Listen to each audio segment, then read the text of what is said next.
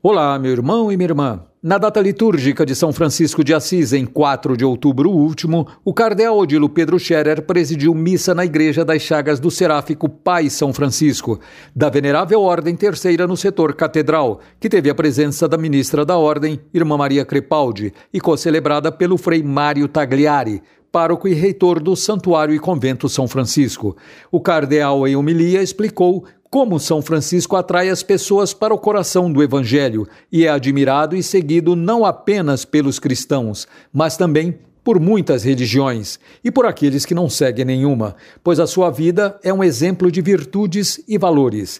Lembrou com carinho de quando foi nomeado bispo e esteve em Assis, na Itália, visitando o túmulo do pobrezinho de Assis para conversar espiritualmente e orar, e coincidentemente era o dia 4 de outubro. São Francisco buscou a fraternidade. Ele é a imagem de Jesus Cristo, imagem viva e santa do Evangelho, um homem santo na caridade, na fé e no amor. Aprendamos, pois, com ele a sermos cristãos, finalizou. Ainda no dia 4 de outubro, às 19 horas, na paróquia São Cristóvão, no setor Bom Retiro, Dom Carlos Lema Garcia, bispo auxiliar da Arquidiocese e vigário episcopal para a região Sé, presidiu missa no dia de São Francisco com os missionários da Fraternidade O Caminho foi co-celebrante o pároco, padre José Arnaldo Juliano dos Santos.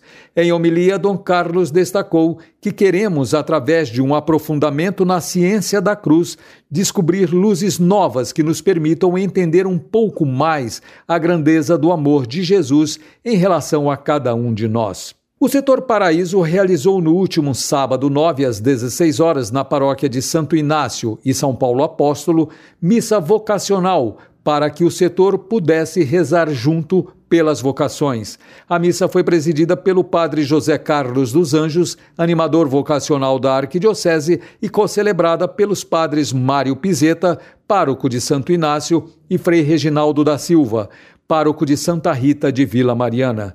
Em homilia, o padre José Carlos agradeceu a oportunidade de celebrar naquela paróquia e convidou jovens para serem padres ou freiras, mas comentou que todos têm uma vocação para serem mães, pais ou profissionais em diversas áreas, mas que essas vocações sejam vividas com seriedade, amor e seguindo a palavra de Deus. Contou em breves palavras o seu caminho vocacional de Maceió desde criança, quando a sua avó profetizou que aquele menino irrequieto seria padre, até o seu sacerdócio em São Paulo. Na bênção final, suas palavras finais foram: levem Deus para seus lares, rezem pelas vocações.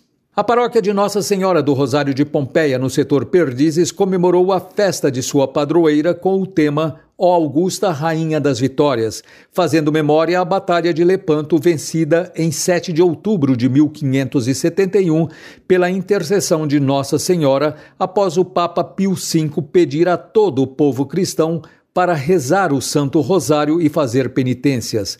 Na novena, Cada dia foi iniciado com a oração do terço e concluído com missa e uma bênção para cada dia. E no dia 7, data litúrgica de sua padroeira, Dom Carlos presidiu missa solene, tendo como co-celebrantes os padres Adailton da Silva, pároco, e Juliar Nava, vigário paroquial. Em homilia, Dom Carlos destacou as cenas do Rosário são divididas em vários grupos e os mistérios são um compêndio de todo o Evangelho. O terço é uma oração de perseverança e de fé. A novena e a solenidade contaram com a participação intensa da comunidade que, de modo presencial ou pelas redes sociais, fizeram dias de sublime oração, súplica e gratidão à Virgem Maria, auxílio de todos aqueles que buscam a sua intercessão. Por hoje é só. Desejo a você, meu querido ouvinte e sua família, uma ótima semana, com colaboração da Pastoral da Comunicação Regional e Cláudia Guirotti, Rui Ralaz da Pascom, da região Episcopal Sé, para a Rádio 9 de Julho.